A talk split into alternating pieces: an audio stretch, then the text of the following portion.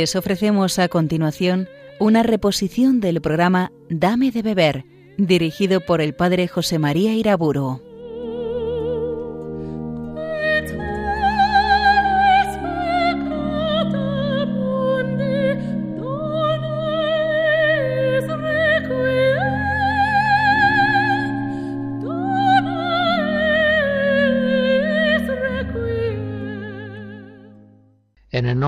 Padre, del Hijo y del Espíritu Santo. Señor, lámpara es tu palabra para mis pasos, luz en mi sendero. Guardaré tus justos mandamientos. Del Salmo 118. Guardaré con la ayuda de tu gracia tus justos mandamientos. En las conferencias precedentes comencé a exponer la lucha contra el demonio, el mundo y la carne. Tratamos ya de los dos primeros temas, nos queda ahora por estudiar la ascesis cristiana que lucha contra la carne para liberar el espíritu. Yo supongo que el oyente ha escuchado sin mayor dificultad las conferencias que trataban de la lucha contra el demonio y contra el mundo. Sin embargo, preveo que va a tener mayores dificultades cuando empecemos a considerar ahora la lucha estética cristiana contra la carne. Empezamos por tener algunas dificultades iniciales de terminología, Ahora recordaré lo que entiende la Sagrada Escritura y la tradición cristiana por la palabra carne. Pero en todo caso, el paso del hombre carnal al hombre espiritual implica una transfiguración maravillosa realizada por obra del Espíritu Santo.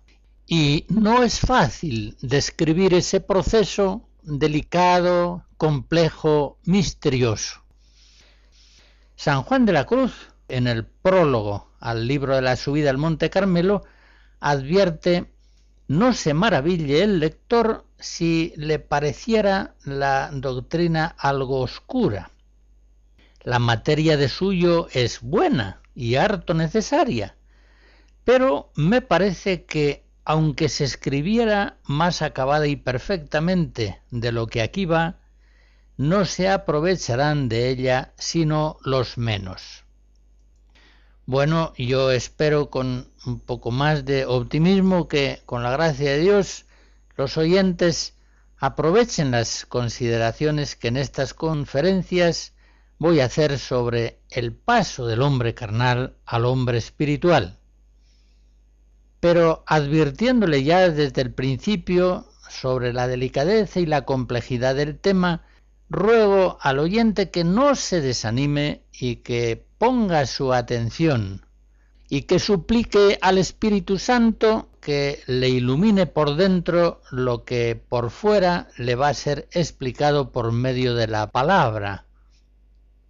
Ya en la conferencia en la que hablé de la santidad, expliqué a la luz de la Sagrada Escritura el sentido de los términos carne y espíritu, la carne, sencillamente, en el lenguaje de Cristo y de los apóstoles, es el hombre viejo, el hombre pecador, el hombre tal como viene de Adán en alma y cuerpo.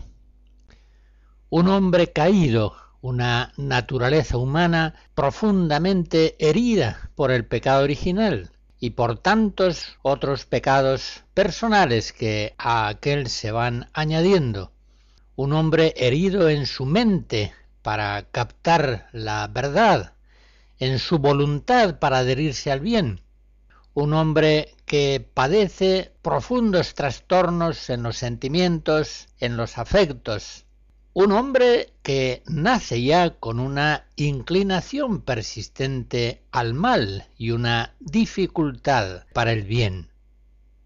Esa es la carne, ese es el hombre carnal y ya se comprende la íntima complicidad existente entre la carne y el mundo. Podría decirse que el mundo es el conjunto de los hombres carnales, ese conjunto bien trabado de mentalidades, instituciones, costumbres, que proceden del pecado en buena parte y que inclinan al pecado. Pues bien, podemos partir de aquella frase de Jesucristo, solo el Espíritu da vida, la carne no sirve para nada. Juan 6, 63. En una frase como esa, Jesucristo, al emplear la palabra carne, se refiere al hombre viejo. Es decir, la palabra carne no se refiere solamente al cuerpo, sino al hombre total, alma y cuerpo. Y al hablar del espíritu se está refiriendo al hombre nuevo, al hombre espiritual, reconstruido por obra del Espíritu Santo. El combate ascético cristiano contra la carne no es pues una lucha de el alma para dominar el cuerpo, aunque por supuesto también incluye esta dimensión. La lucha permanente que hay en el hombre entre la carne y el espíritu es la lucha entre el hombre viejo y el hombre nuevo, el hombre carnal y el hombre espiritual. No podemos vivir según el hombre nuevo, es decir, según el Espíritu Santo, si nos obstinamos en vivir según el hombre viejo, es decir, según las tendencias de la carne. Porque el espíritu y la carne tienen tendencias irreconciliables, contrarias, como lo dice San Pablo en Romanos 8. Pero no podemos mortificar al hombre viejo si no es uniéndonos al crucificado, participando de la virtualidad santificante de su cruz. Ni podemos vivificar al hombre nuevo si no es en virtud del Cristo glorioso resucitado. Siempre el misterio pascual como clave decisiva de la renovación de los hombres por la gracia de Cristo, de la divinización del hombre, el verbo se hizo carne, como se dice en Juan 1, para que el hombre, que es carne, venga a hacerse espíritu. Como dice San Pablo en 1 Corintios 6, aquel que se une al Señor se hace un solo espíritu con él. Tratamos, pues, como digo, de ese proceso espiritual por el cual el hombre va pasando de la condición carnal a la condición espiritual. Es decir, se va divinizando, se va transfigurando en Jesucristo el hombre nuevo por obra del Espíritu Santo. Este es el misterio maravilloso de la vida cristiana. De poco valdría que el hombre se liberara del demonio y del mundo si permaneciera sujeto a la carne, es decir, si permaneciese cautivo de los modos de sentir, de pensar, de querer, de obrar propios del hombre viejo. El cristiano, el hombre nuevo, espiritual, nace y crece en la medida en que se produce la abnegación de la carne, el renunciamiento, el despojamiento, la mortificación de sí mismo. Jesús enseñaba esta doctrina en el Evangelio a todo el pueblo. No era una enseñanza reducida a un grupo de ascetas. Así, por ejemplo, en Lucas 9 leemos Jesús decía a todos, el que quiere venir detrás de mí, niéguese a sí mismo. Tome su cruz cada día y sígame, porque quien quiere salvar su vida, es decir, el que quiere mantener su vida carnal, su vida vieja, la perderá, y quien perdiere su vida por mi causa, la salvará. En esas palabras se nos expresa claramente que no es posible ser discípulo de Jesús si uno quiere permanecer en la carne, permanecer en la condición de hombre carnal, tanto en los pensamientos como en sentimientos y conducta. En el diálogo de Jesús con Nicodemo, en Juan 3, el maestro le dice, lo que nace de la carne es carne, mientras que lo que nace del espíritu es espíritu. Y le enseña que el hombre debe volver a nacer del agua y del espíritu para poder entrar en el reino de los cielos. Antes recordábamos aquella frase de Juan 6, solo el espíritu da vida, la carne no sirve para nada. Esto es lo que enseñaba Jesucristo en el Evangelio, a todos, una y otra vez. Y es también la enseñanza de los apóstoles. Así, por ejemplo, San Pablo en Éfesos 4 exhorta a los cristianos diciéndoles, dejando vuestra antigua conducta, despojaos del hombre viejo, viciado por la corrupción del error. Renovaos en vuestro espíritu y vestíos del hombre nuevo, creado según Dios en justicia y santidad verdadera. Y en el mismo sentido insiste en Romanos 8, no somos deudores a la carne de vivir según la carne, ya que si vivís según la carne moriréis. Pero si con el Espíritu mortificáis las obras de la carne, viviréis. Los cristianos, hombres nuevos, ya no vivimos desde nosotros mismos, sino desde Dios que habita en nosotros. Ya nuestra vida es sobrehumana, sobrenatural, es divina. Por tanto, atendamos al consejo del apóstol en ese mismo lugar de Romanos 8, no andemos ya según la carne, sino según el Espíritu. Este va a ser pues el tema de la presente conferencia y de otras que le seguirán. La lucha contra la carne, el paso de la carne al espíritu. Escucharemos Venite exultemus domino, composición de Michael Pretorius, alemán hacia el 1600.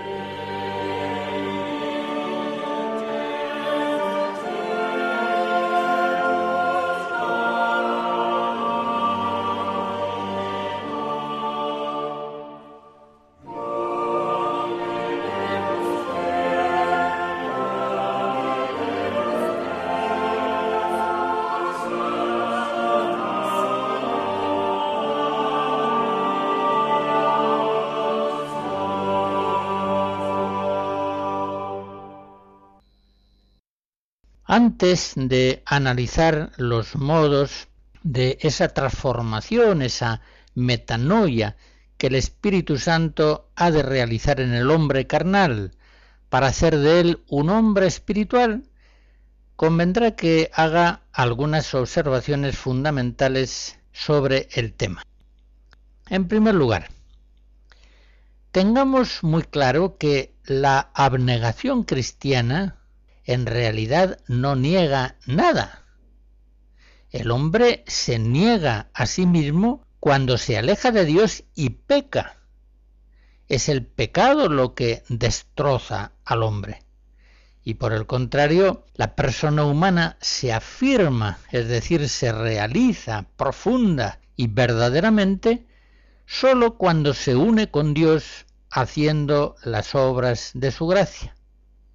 En otras palabras, el hombre viejo pecador es un hombre falso, irreal, negativo, autodestructivo, porque es pecador y el pecado es no ser.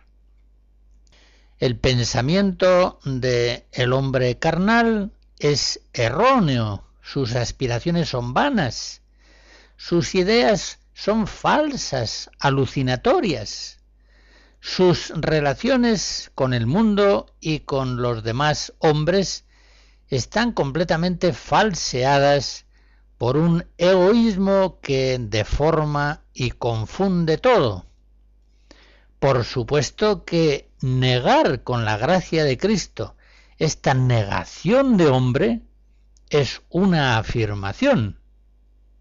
Ahora bien, Jesús emplea un lenguaje de negaciones y de renuncias porque sabe que sus oyentes son pecadores.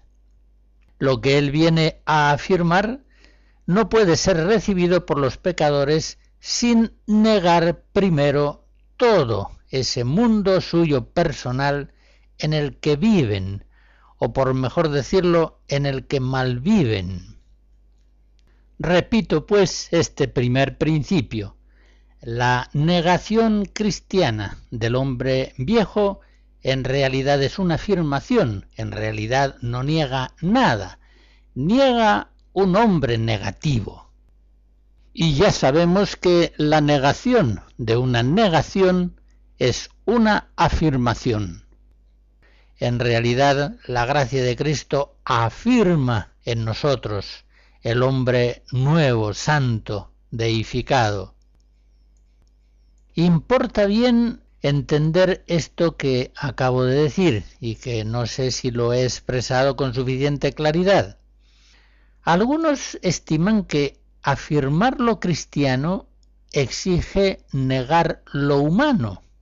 Y esto es falso. Piensan que ganar la vida eterna implica perder la vida presente y que realizar la vida cristiana en plenitud no es posible sin frustrar la vida humana.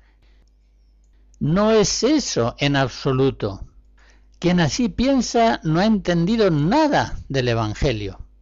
En realidad, la salvación de Cristo salva al hombre en la vida presente y para la vida eterna. Una mujer casada, por ejemplo, que se ve abandonada por su marido, si no se vuelve a casar, no está frustrando su vida presente para de este modo poder ganar la vida eterna.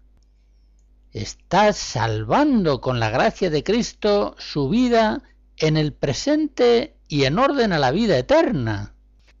Lo que en realidad hace Cristo con su gracia es salvar al hombre pecador de su completa autodestrucción temporal y eterna. Una segunda afirmación también clave. Toda abnegación cristiana es positiva, se hace por la fuerza afirmativa del amor. Toda abnegación cristiana es un acto de amor a Dios y al prójimo. Y nada hay más positivo que el amor. En la subida al Monte Carmelo 1.4 dice San Juan de la Cruz que para vencer el alma, el mal amor de los apegos desordenados, era menester otra inflamación mayor, de otro amor mejor, que es el amor de su esposo, para que, teniendo su gusto y fuerza en éste, tuviese valor y constancia para fácilmente negar todos los otros. Es decir, nos enseña el doctor místico que toda negación realizada en fuerza del amor es algo positivo en el hombre. E incluso dice que podemos realizar esa negación fácilmente con la fuerza del amor que todo lo facilita. Una tercera observación. Hemos de hablar muchas veces de despojamiento, mortificación. Pues bien, quede claro que el desposeimiento siempre ha de ser afectivo, pero no siempre ha de ser efectivo. La santidad cristiana no siempre exige no tener pero siempre exige tener como si no se tuviera, esa frase de 1 Corintios 7, por la cual se designa la libertad profunda propia de los hijos de Dios, que por la gracia de Cristo permanecen libres de la cautividad de todo apego desordenado. Repito pues las tres claves profundas de ese paso del hombre carnal al hombre espiritual. La primera de ellas, la abnegación cristiana en realidad no niega nada, es pura afirmación positiva. En segundo lugar, la abnegación cristiana es una negación que se hace siempre por la fuerza afirmativa positiva del amor. Y la tercera clave, el despojamiento del hombre carnal, siempre ha de ser afectivo, pero no siempre ha de ser efectivo. No siempre habremos de dejar materialmente las cosas, pero sí hemos de despojarnos siempre del apego desordenado a ellas, de tal modo que nuestro corazón esté libre siempre para quedar centrado en el amor a Dios y al prójimo.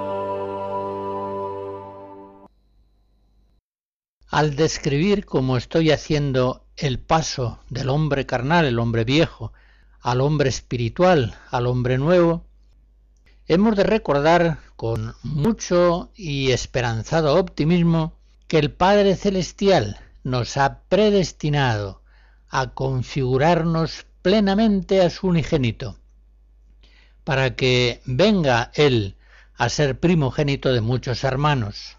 Romanos 8.29.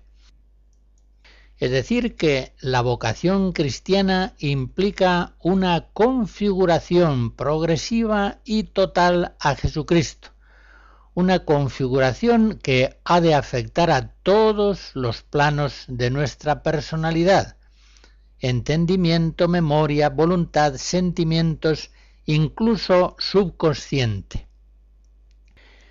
Hay en la obra del Espíritu Santo un cierto orden progresivo. Podemos decir que por su gracia nos va configurando a Cristo en primer lugar por el entendimiento, es decir, por la fe. Ahí comienza, en esa iluminación de la razón por la fe, en esa metanoia, metanus, en ese cambio de mente, la transfiguración en Cristo sigue la acción del Espíritu Santo por la voluntad, la vida de la caridad. Más tarde llega a ordenar, a sanar, a purificar la memoria por la esperanza. Y posteriormente va llegando la evangelización de los sentimientos, hasta que, por último, llega incluso a transformar hasta el mismo subconsciente de tal modo que llegue un momento en que todo el hombre viejo, en todos los niveles de su personalidad, quede transformado en Cristo por la obra del Espíritu Santo. Ese orden progresivo explica que muchos buenos cristianos, aunque tienen ya evangelizado el entendimiento, están viviendo en la fe, e incluso la voluntad que se ha afirmado habitualmente en la vida de la caridad, a veces tiene la memoria en una situación bastante caótica, distraída muchas veces de lo principal y absorta en las cosas más secundarias. Y más aún padecen unos sentimientos en buena medida paganos, no evangelizados. Esto hasta cierto punto es normal que así sea, porque como digo, en la obra transfiguradora de la gracia del Espíritu Santo en el hombre viejo hay como un orden de prioridades. El entendimiento primero, enseguida la caridad, la fe operante por la caridad, Gálatas 5, la ordenación de la memoria, también más adelante la pacificación, la santificación del sentimiento y por último la transformación del mismo subconsciente. Pues bien, comienzo por analizar la evangelización del sentimiento.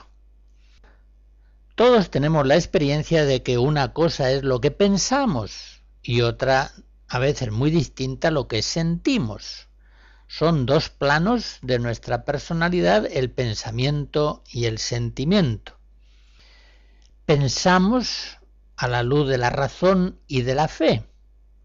El nivel superior del pensamiento incluye lo que nosotros creemos y queremos, es decir, la razón y la fe, y la voluntad iluminada por la caridad, que se atiene a lo que la razón y la fe le indican. Pero por otra parte está el nivel de los sentimientos, afectos, repugnancias, atracciones, emociones, filias y fobias. Enseguida nos damos cuenta de que lo que uno piensa, es decir, lo que uno cree y lo que uno quiere, suele tener una estabilidad bastante grande, pues se fundamenta en unas convicciones estables que no cambian fácilmente los criterios personales sobre lo verdadero y lo falso, lo bueno o lo malo, no cambian bajo cualquier viento de vicisitudes cambiantes.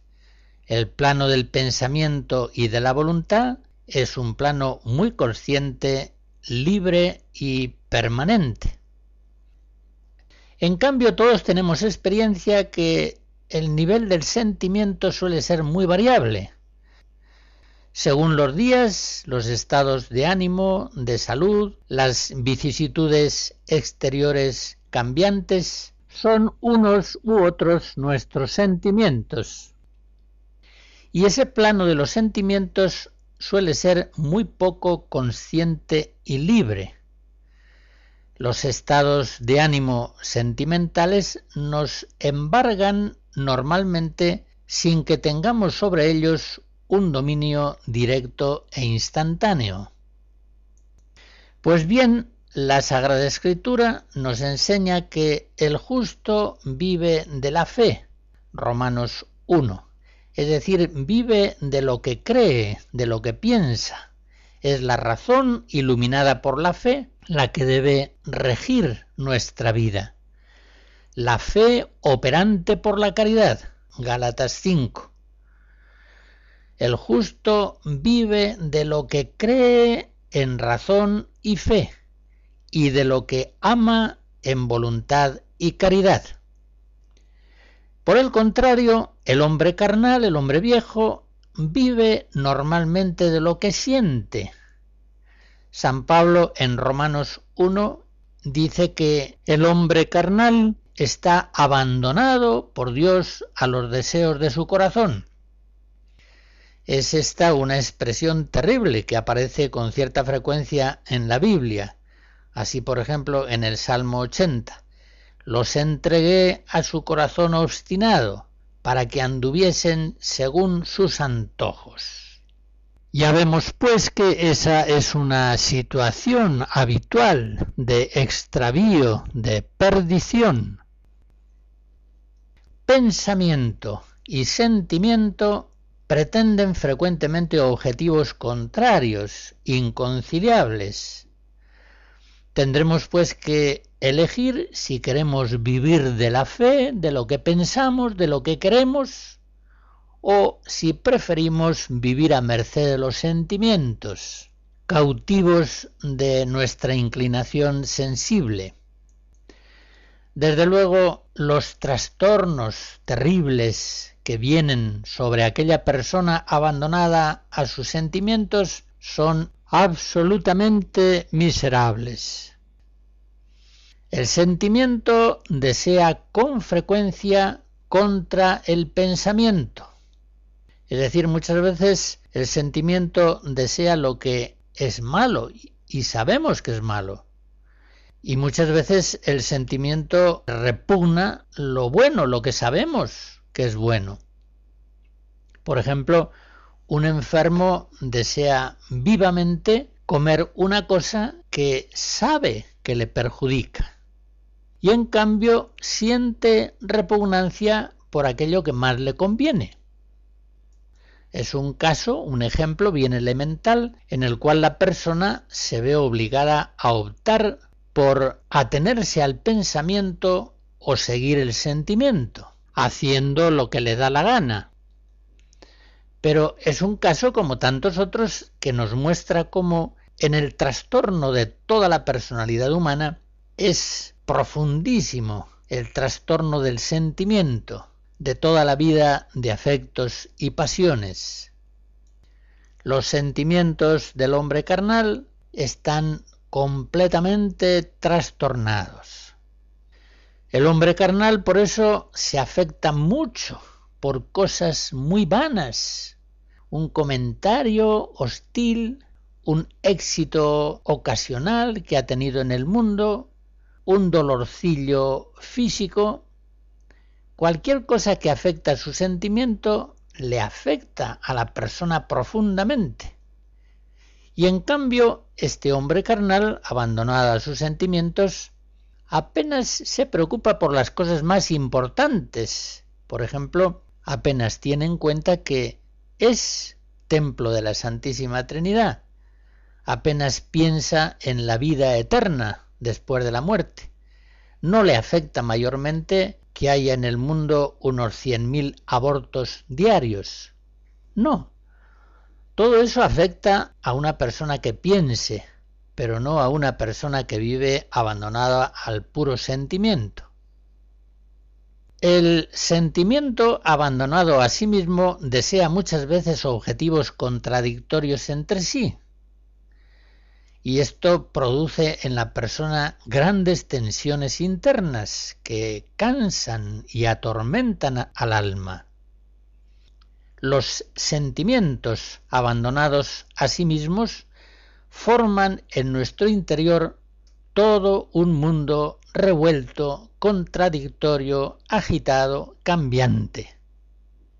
Pero sobre todo, como digo, contradictorio. El sentimiento, por ejemplo, nos lleva a desear la soledad y al mismo tiempo a hallarla insoportable. El sentimiento nos hace a lo mejor desear pasar inadvertidos y al mismo tiempo sufrir mucho si no nos tienen en cuenta. El sentimiento nos hace desear mucha oración, pero luego sentimos la necesidad de hacer muchas cosas, tantas que no tenemos tiempo para la oración. El sentimiento nos lleva, por ejemplo, a compadecernos de los pobres. Pero esa misma vida de los sentimientos nos lleva de hecho a mantenernos lo más lejos posible de los pobres. La vida de los sentimientos, ya se ve, es una pura contradicción. Por otra parte, el predominio del sentimiento sobre el pensamiento lleva en la persona a cambios continuos, cambios de proyectos, de discernimientos, de decisiones, de conductas. El hombre carnal con un sentimiento no evangelizado, sino abandonado a sí mismo, es, por decirlo con palabras de Jesús, Mateo 11, una caña agitada por cualquier viento.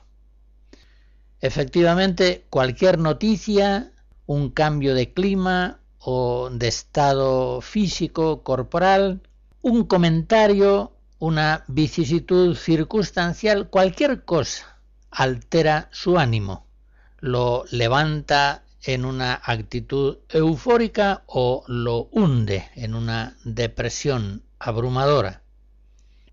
Pasa del entusiasmo por algo a la repugnancia hacia aquello que antes le entusiasmaba.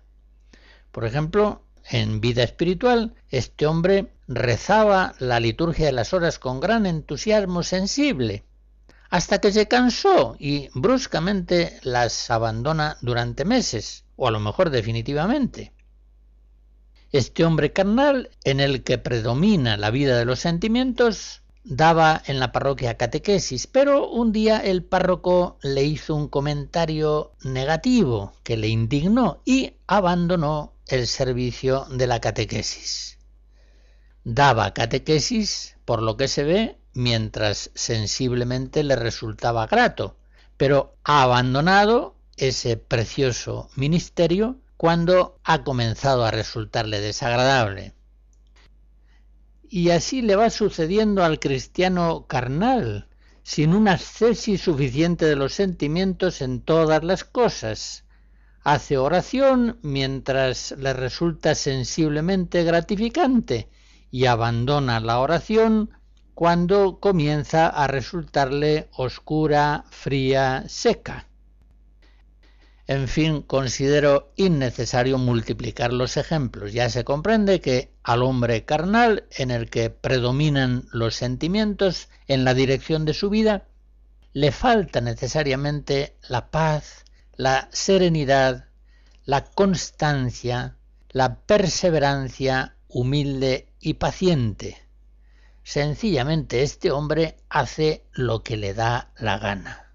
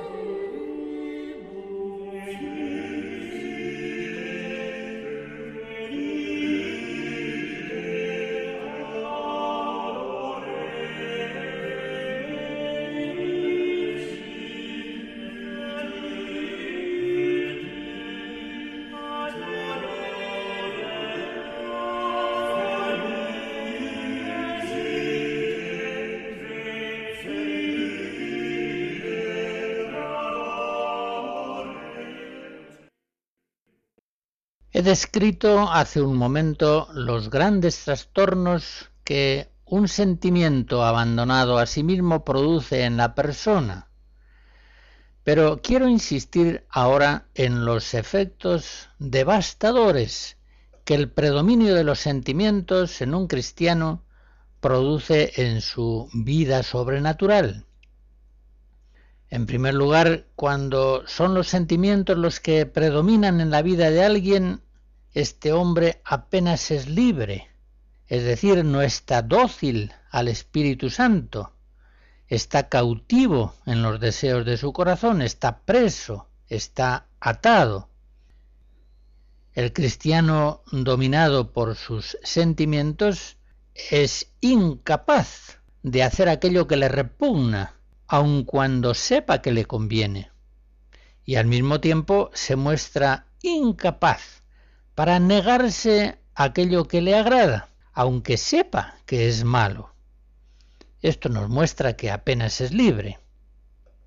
Por otra parte, aquel cristiano en el cual predominan los sentimientos sobre el pensamiento de la razón y de la fe, no se conoce bien a sí mismo, vive engañado en muchos aspectos de su vida. Pongamos algún ejemplo, este hombre cree que está asistiendo a una academia porque le interesa un cierto aprendizaje. Pero muy posiblemente eso es falso. Va a esa academia porque tiene ocasión de encontrarse con una persona que le atrae.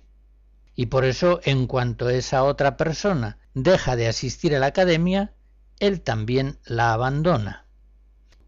Ya vemos que el fin consciente y falso era uno, pero el fin inconsciente y verdadero era otro.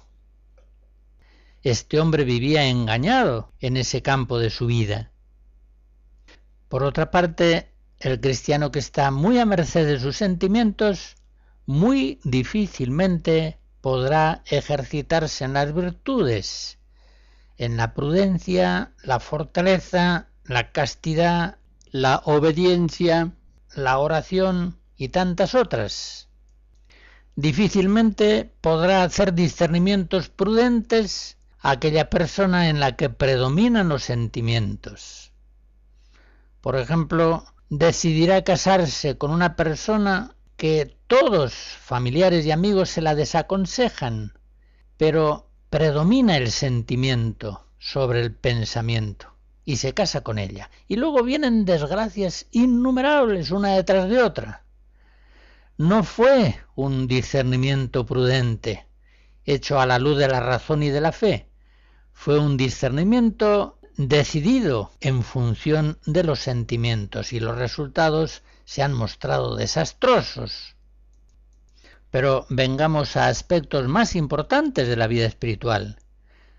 Un cristiano que está muy a merced de sus sentimientos difícilmente podrá amar a Dios, que como dice Cristo en Juan 4, es espíritu, Dios es espíritu, por tanto es inaccesible a los sentimientos, al sentido.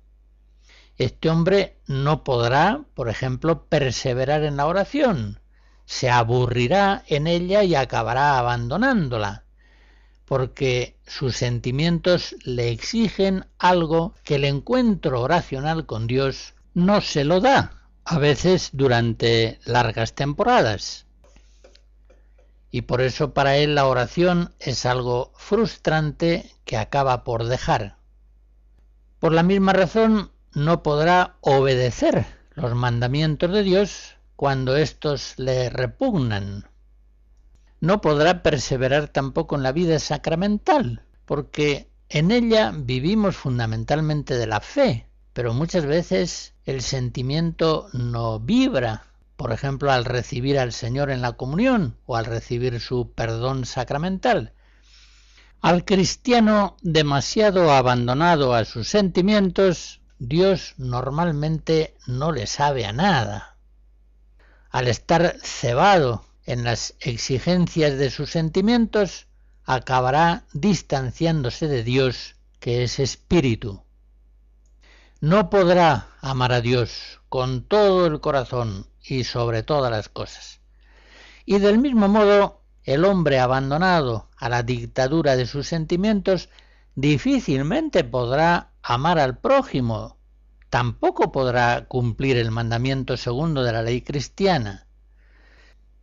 Si él está todavía cautivo de simpatías o de antipatías invencibles, necesariamente caerá en la acepción de personas, en juicios temerarios en distanciamientos, actitudes egoístas, palabras duras, en fin, faltas de caridad. Para amar en caridad hay que darse y para darse hay que poseerse. Y una persona no se posee, es decir, no tiene dominio de sí misma mientras todavía está a merced de los sentimientos, a merced de filias o fobias sensibles. En el libro primero de la subida al Monte Carmelo, San Juan de la Cruz describe las miserias terribles espirituales que sufre el hombre esclavizado a los sentidos.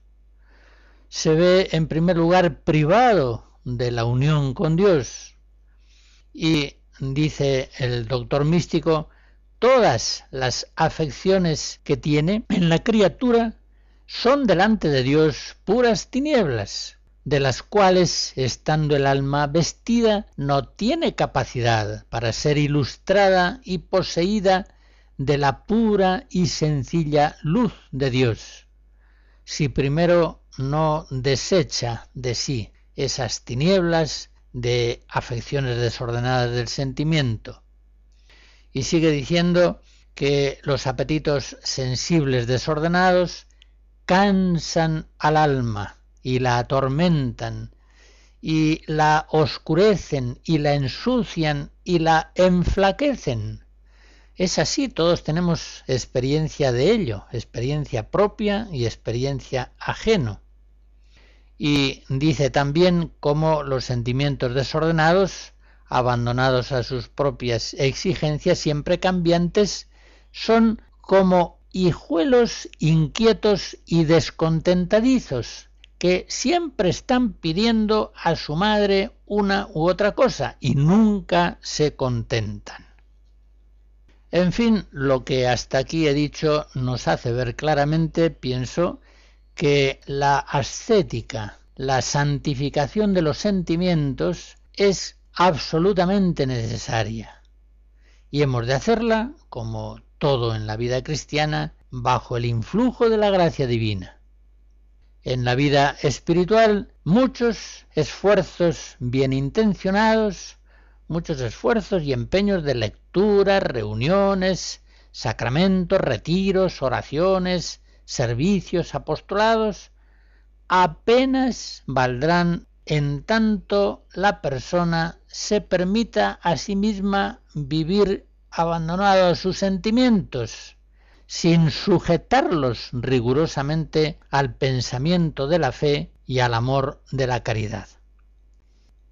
Alguno habrá que tenga sus dudas sobre la posibilidad de evangelizar los sentimientos, que nuestro pensamiento se ajuste a la ortodoxia de la fe parece viable con el auxilio de la gracia que nuestra voluntad se afirme en la fidelidad a la voluntad divina también. Pero ¿quién podrá gobernar y ordenar sus sentimientos? Parece que en ellos es algo inevitable, una situación salvaje. Parece como que los sentimientos no son gobernables. Y sin embargo, las tesis cristianas sobre los sentimientos es perfectamente posible. Cuando San Pablo nos dice tener los mismos sentimientos que tuvo Cristo Jesús, Filipenses 2, nos está diciendo algo que con el auxilio de la gracia divina es perfectamente realizable. Antes he dicho que la santificación del hombre comienza por el entendimiento, sigue por la voluntad, alcanza posteriormente a los sentimientos y finalmente llega hasta el mismo subconsciente. Sin embargo, en el desarrollo de la estética cristiana, la sujeción de los sentimientos al plano intelectual volitivo, es decir, a la razón y a la voluntad, a la fe y a la caridad ha de intentarse ya desde el comienzo mismo del camino espiritual. La estética del sentido, en cierto modo, es la más elemental, es el primer peldaño en la escala de la perfección, es algo previo a todo. El camino de la perfección ni siquiera se inicia mientras la persona está abandonada a los deseos de su corazón, cautiva de lo que le agrada o de lo que le repugna. La estética de los sentimientos es tan básica que el cristianismo coincide en las tesis del sentimiento con otros sistemas salvíficos. Pensemos en el budismo, en el estoicismo o en otras vías naturales de perfección del hombre.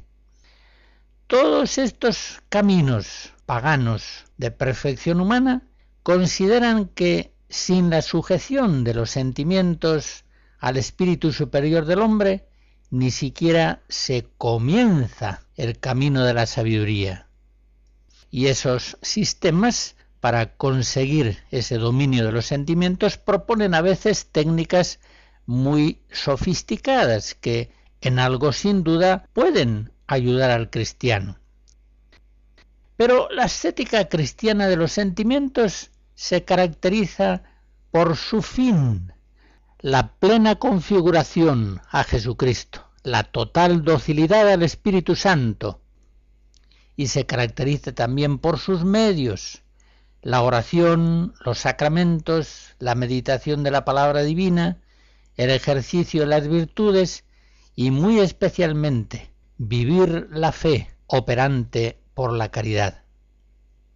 Pero de esta ascética de los sentimientos hablaré con el favor de Dios más detenidamente en la próxima conferencia.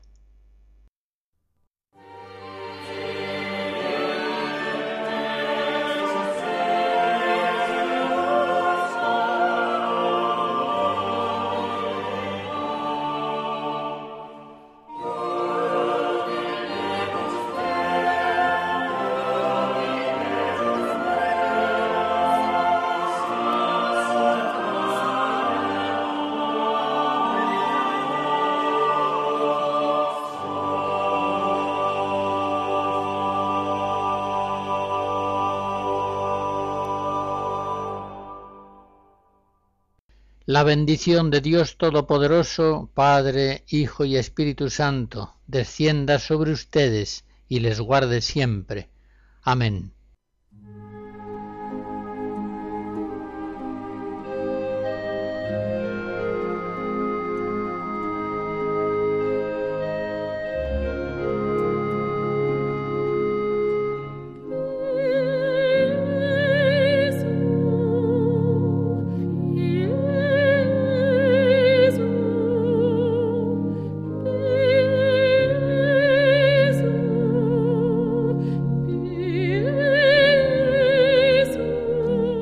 Han escuchado en Radio María una reposición del programa Dame de Beber, dirigido por el Padre José María Iraburo.